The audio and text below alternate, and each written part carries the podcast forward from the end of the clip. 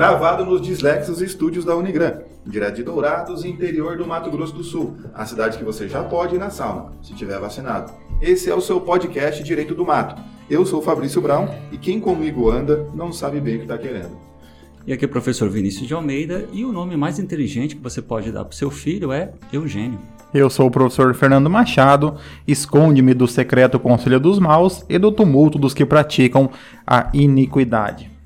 Para a gente já começar um novo episódio aqui do Direito do Mato, a gente registra aquele agradecimento a você que acompanha o nosso projeto, seja ouvindo, seja assistindo.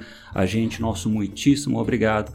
Nosso também agradecimento mais que especial à Unigran e também à ajuda do Paulo que faz esse podcast ser essa maravilha que é.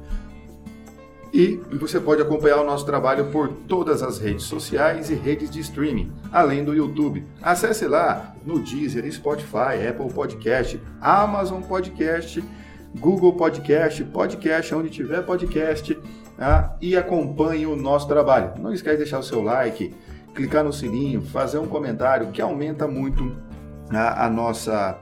Eu esqueci a palavra. Mas faça isso. Nosso engajamento. Faça isso, por favor.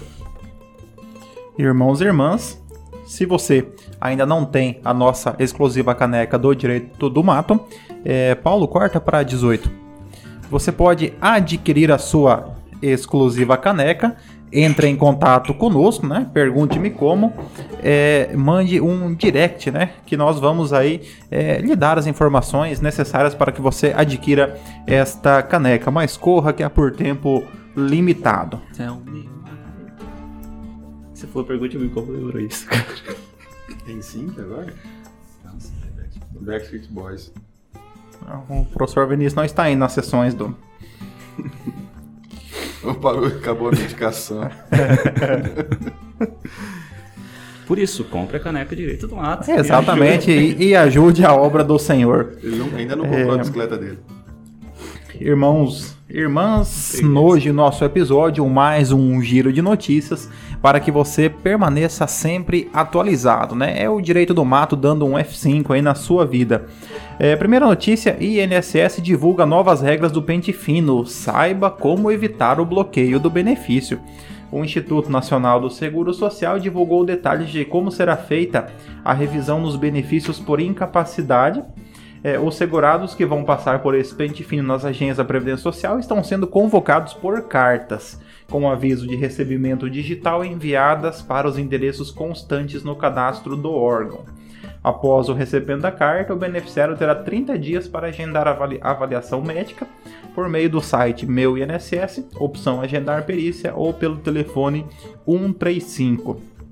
A estimativa é que 170 mil benefícios por incapacidade temporária passem por essa nova revisão, segundo informou aqui o UOL Economia. É, primeiro ponto, então, essa notícia ela se deve à publicação de uma instrução normativa do INSS, publicada na segunda-feira, dia 9, que trouxe aí regras para uma nova rodada do, do sistema de revisão dos benefícios por incapacidade. Esse sistema de monitoramento e revisão ele sempre foi previsto em lei, contudo, ele foi implantado com maior regularidade é, nos, últimos, nos últimos dois anos. É, tanto que ele é chamado de pente fino do INSS. O que seria esse pente fino do INSS? Todo benefício por incapacidade não apenas o auxílio doença, que agora é chamado de auxílio por incapacidade temporária, quanto a antiga aposentadoria por invalidez, que agora se chama aposentadoria por incapacidade permanente, eles são benefícios que passam por revisões periódicas. É, o objetivo dessa revisão periódica é verificar se o segurado ele readquiriu capacidade laborativa. Então, o indivíduo que já está recebendo benefício seja benefício concedido administrativamente, seja benefício concedido pela via judicial, ele pode ser convocado pela autarquia para fazer uma perícia de revisão. Sendo convocado, então ele deve agendar uma perícia médica é, e agora, de acordo com é, o novo procedimento, o segurado ele é comunicado da necessidade de agendamento. Então o INSS não marca a data, é a pessoa que vai marcar a data para que ela compareça na agência. É, um ponto interessante que o INSS estabeleceu é que a pessoa pode marcar, agência, pode marcar a perícia em qualquer agência do INSS. Não precisa ser na, na chamada agência é, de concessão.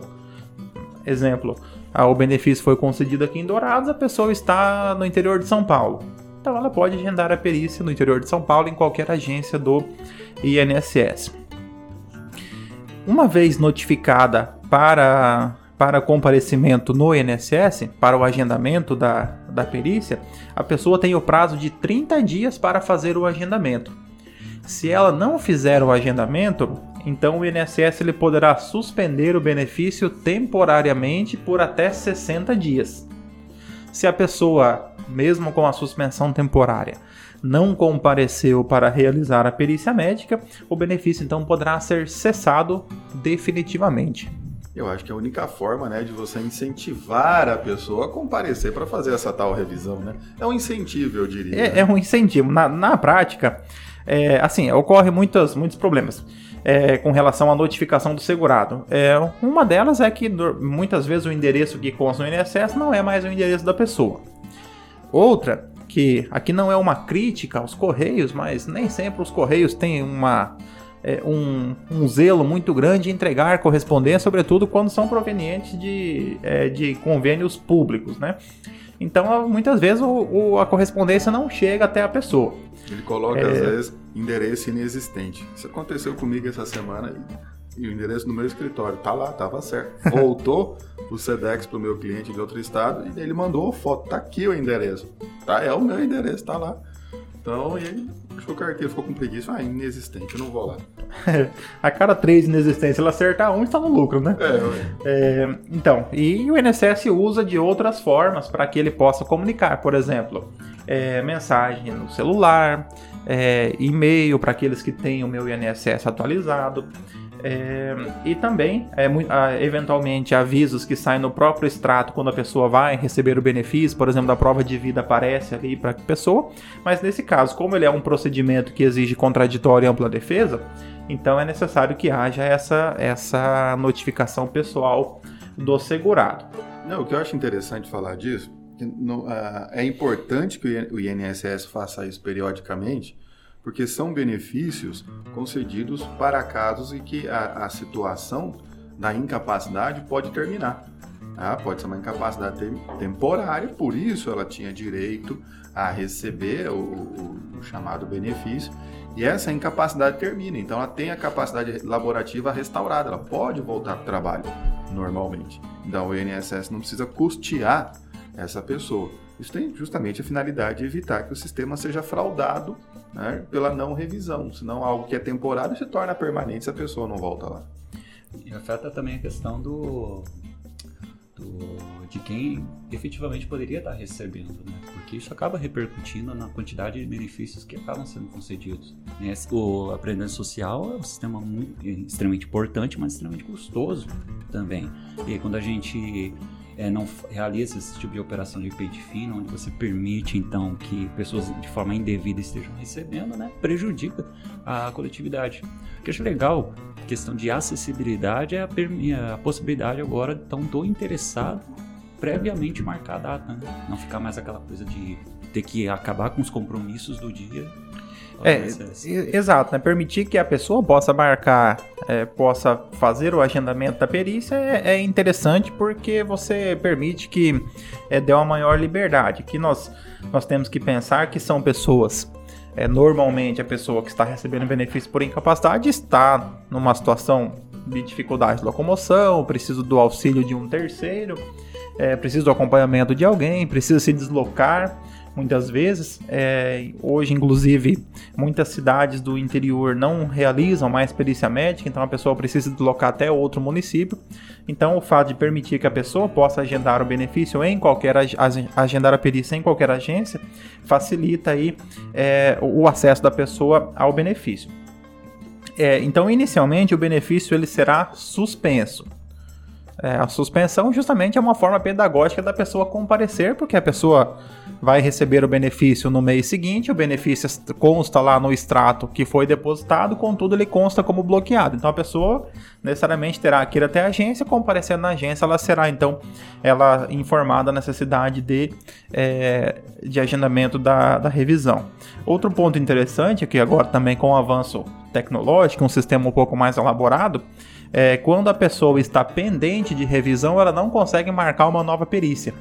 Então esse é um ponto interessante que o INSS é uma, uma novidade. Então, é, de certa forma, o INSS ele bloqueia o ele bloqueia ali o meu INSS da pessoa, que enquanto houver a pendência da revisão, a pessoa não consegue agendar um outro um outro benefício. E essa essa necessidade dele ir lá prestar informação é garantido uma espécie de contraditório para a defesa dele contestar esse resultado da perícia? Sim, o INSS ele tem ali o seu, o seu processo administrativo é, que permite que o segurado, caso o benefício tenha sido é, indeferido, o benefício tenha sido indeferido não porque ela é uma revisão, caso o benefício tenha sido cessado, é, o segurado poderá interpor o recurso administrativo no prazo de 30 dias. Na esfera administrativa existem duas, duas instâncias recursais. Então, primeiro, uma junta recursal, é, um recurso ordinário e um recurso extraordinário para uma Câmara é, de julgamento. Então, é, mas normalmente é um recurso bastante demorado e com pouca chance de êxito, né? Não, é, como regra, não se usa muito a via recursal, porque é, parece até um parece até um contrassenso dizer, mas acaba o poder judiciário sendo mais rápido do que a do que a junta recursal em muitas situações. Né? Então, que, então a pessoa ela se esforça para demorar. É, então, é, então, muitas vezes acaba sendo mais célere que a pessoa, diante da primeira negativa, ela já procure ali o, o, o poder, é, o poder judiciário. Ainda bem, né? Exatamente. É, o, o, o, entendimento há anos, anos atrás, é que você tinha que esgotar a via administrativa para daí buscar a judicial, né? Aí é, a pessoa já. A, havia, havia ali uma, uma discussão em relação a a necessidade de esgotamento da via administrativa ou do prévio requerimento administrativo, né? Aí por conta do, do princípio do acesso à justiça, entende-se que exigir o, o, o, esgotamento da via administrativa, ele acaba ferindo o princípio do acesso à justiça. Ele seria, se a via administrativa fosse célere, justificaria até você esperar. Mas como ela não é, é, é, exato. E na preservação do direito, tem que conceder aposentadoria ou benefício enquanto a pessoa está viva. Você esperar muito. É, e, e também, porque o processo administrativo ele não é dotado de alguns instrumentos processuais, como por exemplo a tutela de urgência, que pode ser necessária em algumas situações. Né? Então, por conta disso, acaba, acaba sendo é, é aceita a, apenas aí a, a, comprovação do requerimento administrativo e a, e, a, e a negativa administrativa em primeira instância, né? ou pelo menos a demora excessiva que justifica a interposição de ação judicial. Beleza. É, é com você, Vinícius. Vamos para a próxima notícia aqui então. Cidade usa um milhão de reais de fundo da Covid para construir estátua de Lula. Um caso. Não, não esse Lula que vocês estão pensando. Um caso bizarro de uso indevido de dinheiro do fundo de auxílio que deveria ser empregado no combate à pandemia da Covid-19 aconteceu em uma pequena cidade do Japão ah, nesta semana. Autoridades gastaram 25 milhões de ienes, cerca de 1 milhão de reais, para construir uma imensa estátua de uma lula. Segundo informações do Yahoo, a ideia de construir uma estátua de 13 metros de uma lula tinha o objetivo de atrair mais turistas para a região, que viu o dinheiro e os visitantes desaparecerem por conta das medidas de isolamento criadas após o início da pandemia. Que eles não entenderam por que, que reduziu o turismo. Não, é, tá difícil. E promover a culinária local importante. Entretanto, a ideia não foi bem recebida pelo fato de ter utilizado parte dos 800 milhões de ienes, é, 32 milhões de reais, enviados pelo governo japonês como forma de auxílio aos municípios e províncias. Entre os críticos, muitos questionaram se a estátua era mesmo necessária, se o dinheiro não deveria ter sido usado para ajudar o comércio local a superar a crise. Já um dos envolvidos no projeto da Lula, gigante, afirmou em entrevista que a ideia era aumentar a atratividade da região. Achei interessante. Vocês iriam num local que o ponto turístico fosse uma lula, de uma lula? O japonês certo vai, a gente não sabe. Olha, né? eu, assim, se eu estivesse lá, talvez eu tiraria um retrato na Lula. A gente já tirou foto no Cristo Redentor de Chambré, né? já, Porque já tiramos é, no, no monumento no monumento asteca ali da ali da, da, da, rodo- fronteira. da fronteira do MS Paraná. Naquele então, chafariz de Chambré também, tiramos foto. é, exato, né? Naquela obra da arquitetura contemporânea.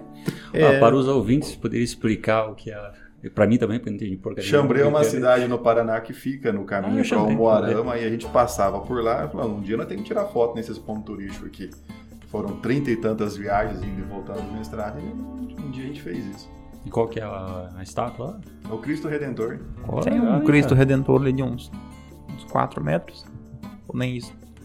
É porque ele já está em cima de um prédio, né? Daí tem o, É. o Cristo. Tem um prédio, não, né? Ah, é, mas tem um É, andar uma- coisa. É, De uma construção. é, uma Mas edificação. procurem Cristo Redentor Chambré. Vocês vão encontrar ali. O legal dessa notícia aqui, do esse mau uso, é, um uso indevido dos recursos destinados ao combate à pandemia, seria falar sobre a responsabilidade do gestor público nessa questão aqui. E da responsabilidade do cara que fez a, a manchete, que é um clickbait do caramba essa porra aí. Você cai igual um trouxa. maior risco dessa estátua é da PT, né? Você cai igual um trouxa. Vai clicar e falar, "Quem- onde que foi que construiu a estátua do Lula? Não, isso aí, isso aí é pro pessoal mandar no grupo, né? Do, do, É. do, do- do Bolsonaro lá, né? Ah, Olha que absurdo, né? Nem leu a notícia. Não lê, já Só- começa a compartilhar. É, Aí fica a sugestão aí pro ouvinte se quiser jogar no grupo da família aí pra fazer um Natal Vamos feliz. criar discórdia e ver o que, É. que acontece. Mas voltando lá sobre a ideia da responsabilidade do gestor público, se a gente trazer essa notícia aqui para a realidade brasileira, é importante a gente saber que a União, os entes maiores, podem transferir recursos públicos para os entes menores. E, na verdade, existem duas maneiras dessas, ah, de ter esse repasse de recursos. Você tem as transferências consideradas obrigatórias, que são aquelas que decorrem da Constituição e da própria lei.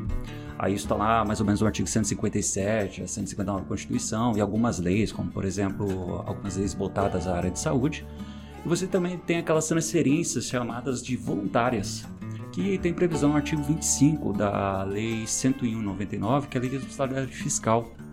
Curiosamente, o Brasil, quando ele entrou nesse período do- de pandemia junto com o mundo, ele não criou uma espécie de obrigatoriedade, por exemplo, da União de fazer repasses exclusivamente ao combate da pandemia.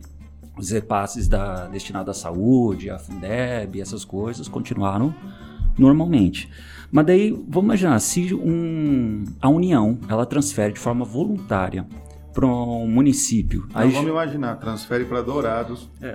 tá, um dinheiro destinado para a Covid e o nosso prefeito aqui constrói uma estátua de 13 metros de uma capivara. Né? Porque tem que trazer para o contexto é aqui. assim, sim. É, fica mais pode- fácil de visualizar. Não vai né? adiantar, tem que ser uma capivara. É, é o caso. Né? Para atrair o, o turista. É, aí o que que, o que que a gente poderia falar em questão de responsabilidade? Em relação ao prefeito, e assim como outros agentes políticos, eles podem ser duplamente responsabilizados. Ele pode, por exemplo, cair na ação de eh, na lei de improbidade administrativa, mas também, inclusive, os prefeitos ele têm uma lei um decreto-lei específico para eles em crime de responsabilidade. Olha só que engraçado, o prefeito ele pode, em um mesmo ato, praticar tanto o ato de improbidade administrativa como o ato de crime de responsabilidade. Se não me engano, é o decreto 102. Esse decreto-lei é 102, alguma coisa assim. E desse ato, além da perda do cargo, consequentemente, vai ter a necessidade de devolução dos valores. O município ele pode até é, ser obrigado a cair numa espécie de SPC Serasa entre os entes federativos. Existe a possibilidade de você tirar o município É o tal do dessa. Cadinho? É. Tem possibilidade de você tirar o município disso, mas aí entra numa um outro tipo de discussão. E também isso não afasta a fiscalização, na verdade isso nasce da fiscalização, por exemplo, dos tribunais de contas. Que se é, por exemplo, um recurso vindo do governo federal, você tem toda a legitimidade, por exemplo, do TCU fazer essa fiscalização para dar justamente maior o quê? Maior garantia, maior segurança, né, de que realmente a gente vai conseguir achar não só o culpado, o porquê desse negócio e também buscar a responsabilização. Então, olha só que bacana isso. É, né, e protege o, o, o dinheiro do, do contribuinte, do pobre e sofrido contribuinte brasileiro. Né? E tal da dessa coisa né, administrativa. Impobre. Deixa quieto. É, nós entendemos. Nós entendemos. Tá? Bom, mas vamos para a nossa terceira notícia de hoje. E aí eu consegui sair um pouco desse direito público que vocês são tão arraigados. Respeitar a vontade das partes na arbitragem não pode caracterizar cerceamento de defesa. O STJ concluiu que não ficou caracterizado cerceamento de defesa em procedimento arbitral instaurado entre duas empresas do ramo petrolífero, em virtude da não produção da prova pericial requerida e posteriormente descartada pela parte demandante. Ah, por unanimidade, o colegiado deu provimento ao recurso de uma das empresas para julgar improcedente ação anulatória de sentença arbitral. A hipótese retratada no procedimento em exame não comporta aplicação do entendimento jurisprudencial dessa Corte de Justiça, segundo o qual caracteriza cerceamento de defesa o julgamento que aplica ao sucumbente regra de ônus probatório, no caso de haver anterior indeferimento de pedido de produção de prova destinada a comprovar o fato alegado. No caso do autor, ou o fato impeditivo, modificativo ou extintivo do direito do autor, no caso do réu. Assim afirmou o ministro relator do recurso, Marco Aurélio Belize. Aqui se trata de uma ação anulatória de uma sentença arbitral. Né? E, e para compreender melhor o que aconteceu, eu tenho que falar da questão do, do, do dito juízo arbitral no direito brasileiro né? e perante aos agentes econômicos. A arbitragem é uma prática não só útil, mas desejável por parte de alguns agentes econômicos, onde você leva a solução dos litígios para uh, um árbitro e não para o poder judiciário. É, algumas pessoas se utilizam indevidamente dessas câmeras de arbitragem e, e, colocam até brasões que ficam semelhantes ao brasão da República e tudo, fazem os desenhos lá colocando câmera de arbitragem.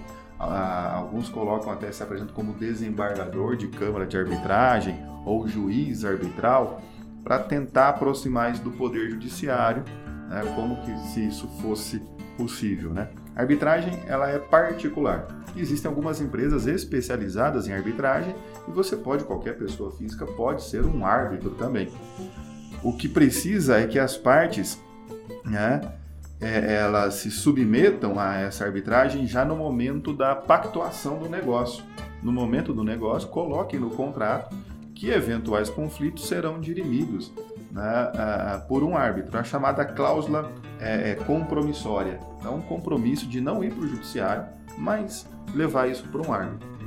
Questões como do ramo petrolífero, tá difícil hoje, envolvem é, questões complexas, como, por exemplo, engenharia, engenheiros químicos, engenheiros civis, navais, dependendo do, do que se trata, e o juiz de direito não tem essa capacidade técnica de solucionar isso e tudo seria deixado por conta de um perito.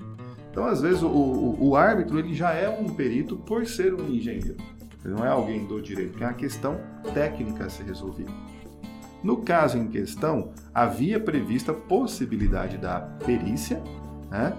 porém, a, a empresa ela, ela postergou a perícia para depois da oitiva das, das testemunhas testemunhas técnicas, que aqui até o termo bonitinho, expert witness, né? porque são conhecedores do assunto e prestaram ali o seu depoimento, né? foram ouvidas perante o árbitro. E após a oitiva, a, a, a, empresa, então, ali que teria interesse na prova pericial, desistiu da prova pericial. E depois, com o resultado da arbitragem, eu acho que descontente do resultado, né? Buscou o Poder Judiciário, alegando cerceamento de defesa porque não pôde produzir. Né? Porque daí com o resultado quis produzir a prova pericial, mas já tinha o resultado, tinha acabado com o processo ali de arbitragem. Uma coisa interessante no processo de arbitragem é que é feito todo um calendário, diferente do judiciário, com data. Então é feita uma reunião prévia, né, com todos os envolvidos, Então, a dia tal você me apresenta as suas tal, dia tal você apresenta as questões. O tal. CPC, de certa forma, ele até trata na hipótese das partes pactuarem algumas. É o que chama de negócio jurídico processual. É, até é. o CPC até tenta ali, mas dificilmente você vai. Não, é, é- é porque essas questões que vão para a arbitragem, ambas as partes têm interesse em solução rápida. A solução demorada não é interessante para ninguém. É interessante que seja rápido. Então, pactua a data, pactua que data, que dia que vai ouvir testemunha, que dia que vai ser a perícia, quem serão os peritos, quanto tempo os peritos terão para entregar o laudo, quanto, em que dia que um vai se manifestar, o outro vai se manifestar, e quando que encerrado tudo isso, que dia que o árbitro vai entregar, então, o parecer final que vai vincular as partes ao seu Então é um processo que tem dia para começar e dia para terminar. Parecido com o judiciário, né? Só que não. Então, é isso que é muito interessante. Qualquer um pode fazer isso. tá? Tanto que a lei fala, as pessoas capazes de contratar podem valer-se da arbi- da arbitragem para dirimir. Então você tem capacidade para contratar, tem capacidade aí. Em 2015 é interessante que a lei 13.129 fez incluir na lei de arbitragem a possibilidade da administração pública direta e indireta também se utilizar da arbitragem. Ah, então, no, no- no- é claro, no contrato administrativo, né, provavelmente já tem que ter no edital lá da- do processo licitatório a cláusula compromissória e também quem será eventualmente o árbitro. Então, é uma maneira de você jogar alguns contratos fora do judiciário. Interessante para todo mundo. né? É, aqui, por exemplo, o artigo 337 do CPC, ele coloca como uma das preliminares de contestação a alegação da convenção de arbitragem. Seria uma Justamente. situação, por exemplo, das partes terem optado pelo juízo arbitral e uma delas, então, ingressa com uma ação judicial. Então, você tem isso como preliminar da, da contestação. É, a arbitragem no Brasil, ela, com exceção de algumas questões que envolvem empresas com assuntos muito específicos ou questões que envolvem contratos internacionais, que aí você vai para o direito internacional privado, a arbi- a arbitragem é muito é pouco utilizada no Brasil. Ela é pouco utilizada no negócio entre empresas e pessoas. Hoje já é muito comum entre empresas e empresas. Quando as empresas estão fazendo negócio, elas preferem a arbitragem. Inclusive, empresas brasileiras preferem até a arbitragem de outros países. Que às vezes até se socorre da arbitragem aqui no Brasil. Tem um caso bem conhecido em relação a, a uma usina de cana-de-açúcar. Uma coisa que eu também acho muito interessante dentro da arbitragem é o prévio conhecimento das partes em relação aos resultados econômicos da decisão. Que é uma coisa que pesa demais, né? Porque ele sabe que se no judiciário o resultado econômico normalmente vai ser extremamente desastroso, tanto para quem perder quanto para quem ganhar, enquanto na arbitragem não, já que o cara não O custo está ali.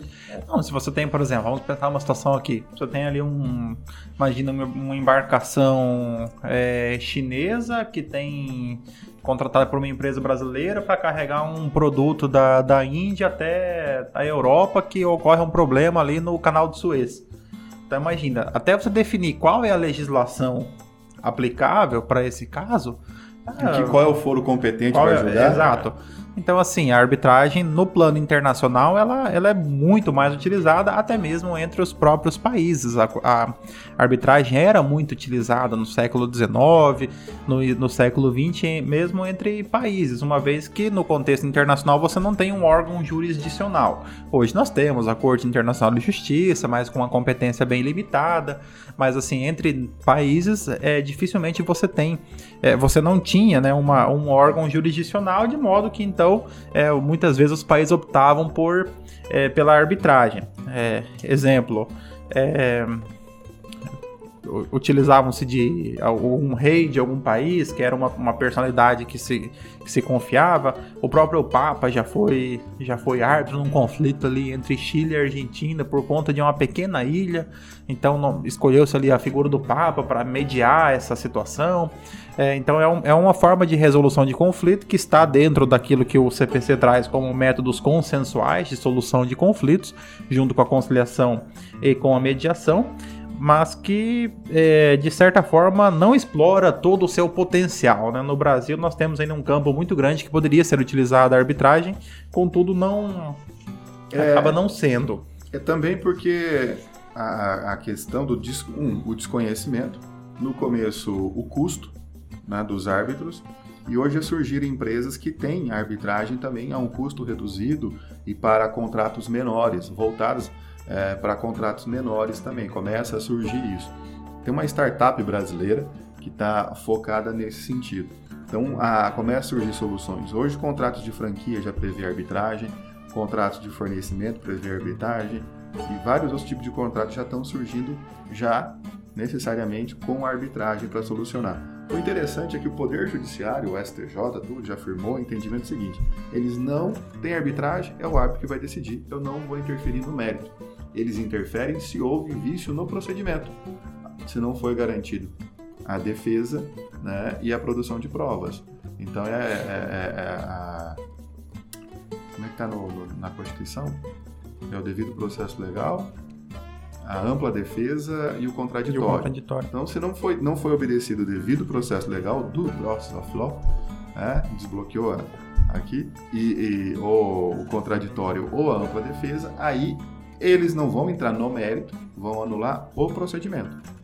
Então, esse é o entendimento do judiciário. Porque se o judiciário entrasse toda vez no mérito da decisão, a arbitragem seria totalmente inócua. Né? Ninguém iria usar. É, aí, aí o Poder Judiciário seria uma das fases da arbitragem, né? É, a instância é, faz a, a, Tem a arbitragem e depois, na sequência, então, a, homologa, ali a homologação pelo Poder Judiciário, né? Não, é... é... Erraria o que eles mesmo estavam pedindo. Né? É, e o, o, o que acaba, então, que né, no âmbito, né, vamos falar assim, do direito empresarial, né, dos contratos mercantis, é bastante utilizada a arbitragem, já começou a ser bastante utilizada. Não é utilizado né, perante as pessoas naturais, ainda é, é muito pouco, ou desconhecimento, e falar disso às vezes cria uma certa também desconfiança se isso é algo legal ou não. Né? A pessoa fala, mas é o juiz que decide? É, não, não é o juiz. É, e também porque no começo ali no, no começo da arbitragem, começaram a surgir essas câmeras arbitrais, é que os caras colocando o nome de juiz e desembargador cai um pouco em descrédito, né? O pessoal tentando dar golpe, né? Mas é isso aí a minha contribuição neste momento. Próxima notícia. TRF3 nega indenização a investidor que adquiriu ações da Varig. A sexta turma do TRF3, por unanimidade, negou a ação indenizatória que tinha como objetivo condenar a Comissão de Valores Mobiliários, CVM, por omissão na fiscalização de papéis da companhia aérea Varig SA na Bolsa de Valores. Para, o, para os magistrados, não houve falhas da autarquia federal que observou os dispositivos legais e emitiu relatório de notificação aos investidores. O autor da ação, que adquiriu mais de 4 milhões e meio em ações da empresa, ingressou com uma ação na Justiça Federal alegando que a CVM foi omissa em fiscalizar o mercado. Um dia após o último investimento feito por ele, a negociação de ações da companhia foi suspensa pelo descumprimento de obrigações pela companhia. 4 milhões de reais? Isso, tá? em ações da Varig. Em sua defesa, a CVM apresentou provas de fiscalização da companhia aérea e juntou extratos de multas aplicadas à empresa de 96 a 2010 Abre aspas, a autarquia observou estritamente os dispositivos legais e normativos aplicáveis, concluiu o relator. Então vamos lá, professor Vinícius, você que está aí chateado com as suas ações da Oi e da Cogna. Tem gente pior que eu. É... Imagina quem investiu 4 milhões e meio na Varig e no dia seguinte a empresa teve suspensas negociações na bolsa de valores, né? Esse é o cara que não lê nenhum relatório e investe só por amor, né? Exatamente, né? Todo mundo sabia que estava quebrando aquilo lá. É. O, o que não, acontece? Não o jornal. Né? É, o que acontece aqui é, em relação a essa notícia? Aqui um ponto, ela é, envolve aí o mercado de ações, né? Que é um mercado que tem apresentado amplo crescimento no, no Brasil, isso favorece a economia, pessoas é, investindo em empresas ao invés de especulando, por exemplo, com taxas. É, com taxa de juros alta, onde as pessoas especulam. No caso, aqui as pessoas comprando e vendendo ações, elas estão, na verdade, é, estão de certa forma financiando empresas que estão trabalhando, produzindo. É, nesse caso, o, nós temos aqui no Brasil uma autarquia que ela faz a regulação da a regulação do mercado das, das companhias, do mercado acionário. Então, compete à CVM é, fazer a fiscalização das empresas para ver se as empresas estão atuando conforme as regras do mercado. O mercado ele tem regras muito complexas que visam justamente trazer legitimidade para é, é, e trazer segurança para o mercado. Nós temos alguns casos recentes, como por exemplo do grupo do Eike Batista, em que havia ali a empresa abriu capital, as empresas, né, que eram várias empresas do grupo, né? Grupo MMX, tinha o grupo X ou o grupo OX aí, e aí do, dentro do grupo tinha um monte. É, tinha ali várias empresas e essa empresa captou é, milhões e não sei se chegou a captar bilhões no, no, mercado nacional e no mercado internacional. E aí os investidores investindo, promessas, ganhos exponenciais no começo e no final ali muitos dos projetos até hoje não Porto Seco, não sei o que da mineradora, é, Eike Batista, Amazônia. Eike Batista foi tão bom que ele conseguiu enganar até os chineses, né? E não, enganar chineses não é, não é até é fácil, virou né? uma piadinha, né? Que diz que só tem duas pessoas que ganharam dinheiro com o PowerPoint. Né? Foi Bill Gates e o Ike Batista. É. Ele fazia Aí... as apresentações fantásticas lá e pegava milhões. Exato. De... e isso, de certa forma, prejudica.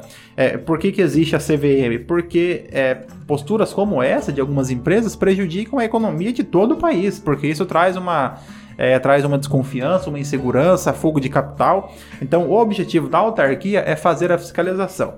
E existem regras, é, e existem regras, é, existem regras é bastante rígidas com relação essa participação. Por exemplo, é, aqueles que são é, aqueles que são diretores de empresas, os altos executivos de empresas, eles têm restrições com relação à divulgação de informações, porque senão, é, imagina, é, algumas empresas, ou no Brasil nem tanto, mas é, não, nem tanto pessoas conseguem interferir na economia, do, na, na, economia brasileira, mas nos Estados Unidos, por exemplo, se o, o menino lá da... O Elon Musk. O Elon Musk, se ele diz, é, vou comprar Bitcoin, é. Então, o preço, ele dispara. Se Aí ele aparece diz... ele com um negócio de uma empresa de maconha que está na bolsa. Exato. Então, Mas, assim... É, é efeito contrário. Ele criticou uma, também. uma criptomoeda e a criptomoeda... Exato. É, são, assim, são questões que, que é, justamente a CVM visa... É, que não aconteça. Só que a bolsa americana começou a pegar no pé dele agora também. Então, lá, porque tanto que ele começou a brincar no Twitter é, ia oscilar e, e, começou a prejudicar. Aí o mercado se uniu para. Exato, porque são, porque você tem assim, imagina, vamos pegar aqui um, um caso, imagina que é, imagina que a, a Vale é, e as empresas são obrigadas, por exemplo, a divulgar é balanços. Público, o balanço é ela precisa fazer, divulgar os seus balanços. Imagina se a Vale, ela três dias antes do, do dia da divulgação, vaza informação de que o, o, o lucro dela foi extraordinário ou que ela teve um prejuízo espetacular. Então isso vai interferir no mercado como um todo. Então o objetivo da CVM é esse. Caso as empresas, o que aconteceu aqui, caso as empresas descumpram suas obrigações, apresentem balanços, é, apresentem balanços é, imprecisos, balanços omissos, com ausência de informações é, e, e, o mercado passe a olhar com desconfiança, a CVM ela pode começar a atuar, exigindo algumas é, informações ou mesmo aplicando multas. Vamos dar um exemplo aqui. É, a empresa, a empresa Avan é, estava estruturando ali o seu IPO na, na bolsa. É, contudo, é, a empresa foi, é, contudo, a empresa foi muito mal vista pelo mercado. Por quê? Porque ela já de pronto ela já não atendia algumas exigências da CVM, como por exemplo é, a pluralidade no seu conselho gestor. Basicamente, é apenas uma pessoa que, que, que detém os rumos da, da Avan, que é o, é o velho da Avan, que é o né? chamado velho da Avan. Luciano Hang. É, é, a empresa de um dono só. Exato. Fala, então, empresa uma empresa como essa, para a bolsa de valores, ela é totalmente inviável. Para o mercado também. O mercado, mercado é muito segurança. Por quê? Porque dependendo do que ele faz, se ele aparece hoje andando de moto sem capacete com o presidente Bolsonaro, então pode ser que as ações da empresa ou subam ou caiam, mas são movimentos artificiais que, que, prejudicam, a, a que prejudicam o mercado. Então, é, a ideia da. A ideia não, a finalidade da CVM é justamente fiscalizar o, o, próprio mercado. É interessante se você vai assistir um vídeo ali do. um vídeo ali de. É, dos analistas, é, dos, dos, agentes, dos corretores, você tem ali, esse vídeo não é uma recomendação de investimento, porque só quem pode recomendar é um analista certificado pela CVM. Então você tem todas essas regras que devem ser observadas. É, os gestores de fundo, eles não podem indicar ações que eles tenham comprado em determinado período ou que eles vão comprar em determinado período, justamente para não interferir nos rumos do mercado. É que um gestor de fundo, ele vai lá, ele compra às vezes milhões em ações e essa compra pode puxar o preço para cima. Ou ele vende milhões em ações, essa venda joga o preço para baixo. Então, se ele dá alguma pista, ele pode estar influenciando o preço que Não, ele quer pagar. Ele pode dizer, por exemplo, é, amanhã eu venderei é, tantos milhões de ações de determinado fundo as ações do fundo caem, ele vai lá e compra e compra mais e compra ações. mais. É o que o Elon Musk acabou fazendo. Exato. Quando ele falou que vendeu bitcoins, ele vendeu um tanto e logo que começou a cair, ele foi lá e comprou 4, 5 vezes mais. É... Ele vem, realmente vendeu, mas ele vendeu pouco e comprou 4, 5 Então vezes aqui no caso em tela, o nosso investidor, ele investiu um valor considerável. Aqui eu imagino que tenha sido um valor é, imagina não, o valor 4 milhões e meio já é um valor alto. Mas se ele investiu isso em ações da Varg, a Varg... Em 2010, 2010, 4 milhões e meio. Exato. Então, um valor considerável, né? Ah. Ele investiu na empresa e a empresa posteriormente ela teve a sua ela teve a sua comercialização de papéis, sua venda de papéis suspensa. É, como é que a, a CVM faz o seguinte, quando você qualquer um que tem um, uma empresa, tem que ser uma sociedade anônima, sociedade por ações, é, e você quer transformar ela em capital aberto. Uma sociedade anônima, ela é de capital aberto, mas ela não necessariamente está na bolsa de valores. Ela pode ou não estar na bolsa de valores. E os acionistas podem fazer negócios, ele chama de venda de balcão, mercado de balcão. Vendendo entre outras pessoas, não tem problema nenhum. Registra no livro de ações que a empresa tem. Quando ela vai oferecer na bolsa de valores, na B3, né, aí então ela tem uma série de requisitos para cumprir com a CVM e com a própria B3 não é série de requisitos. Então, a, a contabilidade dela, que estava fechada para os acionistas, vai ser a, aberta para todo mundo, porque ela está, é uma de capital aberto. Então, ela tem que primeiro ela tem que falar o que, que qual que é o plano de expansão, o que, que ela quer fazer com esse dinheiro que ela que pretende arrecadar pela primeira vez e tudo. E juntar é um baita um relatório, são muitas páginas, às vezes passa de mil páginas, que tem gente que lê tudo isso tem gente que se empolga e vai, ainda mais hoje com tanto YouTube, pessoal fazendo é, trade online ali, que isso deveria ser proibido pela CVM, né? é, é, porque trade dá, dá, mais dinheiro você entrar na, na, na, KTO e jogar na roleta do que você fazer trade desse jeito. E, e essa é a função da CVM, você impedir essas aventuras. Então, quando a empresa não vai cumprindo com essas regulações, ela está deixando de ser, de, de ter essa, ou seja, das informações serem abertas. Porque então, ela está muito mal das pernas, por exemplo, está querendo esconder. O fato de ser aberta é justamente para o acionista investidor querer ficar ou não e sair. E ela chegou no máximo de proibir a oferta ao público. É. E aqui nesse, nesse caso, é, nesse caso, então, no momento em que a CVM ela suspendeu a, a venda de papéis da VAG, não precisamos nem dizer que o preço foi o lá preço embaixo, foi e ninguém conseguia mais vender. Porque se você, se você tem algo que, você, que ninguém vai comprar, certamente que o preço ele, ele não tem preço, né? Ele não tem preço, né? E, e a companhia, a companhia ela permanece lá, mas ela pode ser vendida, mas assim você não tem é, uma companhia ela pode, por exemplo, é, ela pode também fazer o contrário, fechar o, o capital. Nesse caso, ela tem que recomprar as, a, as ações, né? Então ela fixa o preço. Que querem, começam a comprar de volta. Exato. E ela vai então recomprar. Mas nesse caso aqui, aí nesse caso, o nesse caso aqui o investidor, então ele foi, é, ele como certamente ele não tinha o que fazer em relação à Varig, porque ele era um dos donos da Varig. Um acionista é um dos proprietários da empresa, de certa forma ele foi até a CVM de CVM, eu quero que você me indenize porque você me causou um prejuízo. E a CVM mostrou para ele então que, que não, que entre 96 e 2010 a CVM reiteradamente fiscalizou a empresa, mostrou que tudo foi feito e que inclusive o ato de suspensão é um ato de fiscalização da própria empresa. Né? Então aqui no caso ele é, não investiu muito bem. Né? Não investiu muito é, bem. Queria um garantidor. É, tomara que não seja todo o capital dele, né? Esperamos que não, né? Esperamos que não, senão, senão nesse momento ele estará eh, como já está desde Não, se, ele não, 2010, infa- né? se ele não infartou em 2010, esse cara vai longe. É, Se aqui não ele... infartou agora, infartou. Se não infartou antes, infartou agora com a É, decisão. certamente ele está é, hashtag chateado, né? Não, isso aí foi uma última tentativa do indivíduo É. aí de conseguir algum. tentar pegar um- uma indenização, não é nem o valor ali, mas não, não tem. Ah. Bom, acho que cumprimos a nossa função social de divulgar o direito mais um episódio. Irmãos e irmãs, você que nos acompanhou aqui até o final, você que é o nosso fiel ouvinte, é, fica aqui o nosso agradecimento, fica aqui a nossa palavra de carinho para você que está sempre conosco nos acompanhando. Mas não fique sozinho nos acompanhando, convide os seus amigos, é, avise aos seus parentes que tem um excelente podcast produzido aqui no interior do Mato Grosso do Sul, que ele vai ao ar toda semana, né? Toda semana com episódios novos. Nós temos uma produção aqui com 23 pessoas que cuidam apenas do nosso roteiro. É, justamente para trazer para você e, e as famílias dessas 23 pessoas dependem aí da sua, do seu like, da sua curtida, do seu compartilhamento.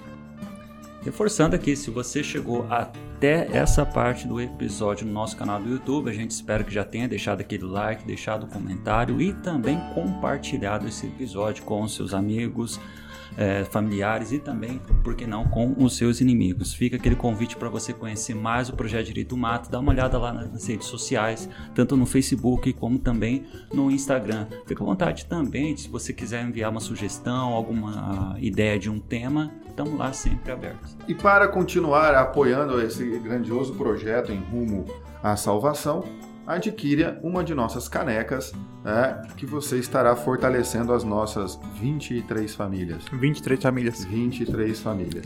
que dependem diretamente, né? Fora Ah, todo, todo o impacto na economia regional que nós Isso, causamos, sem né? dúvida.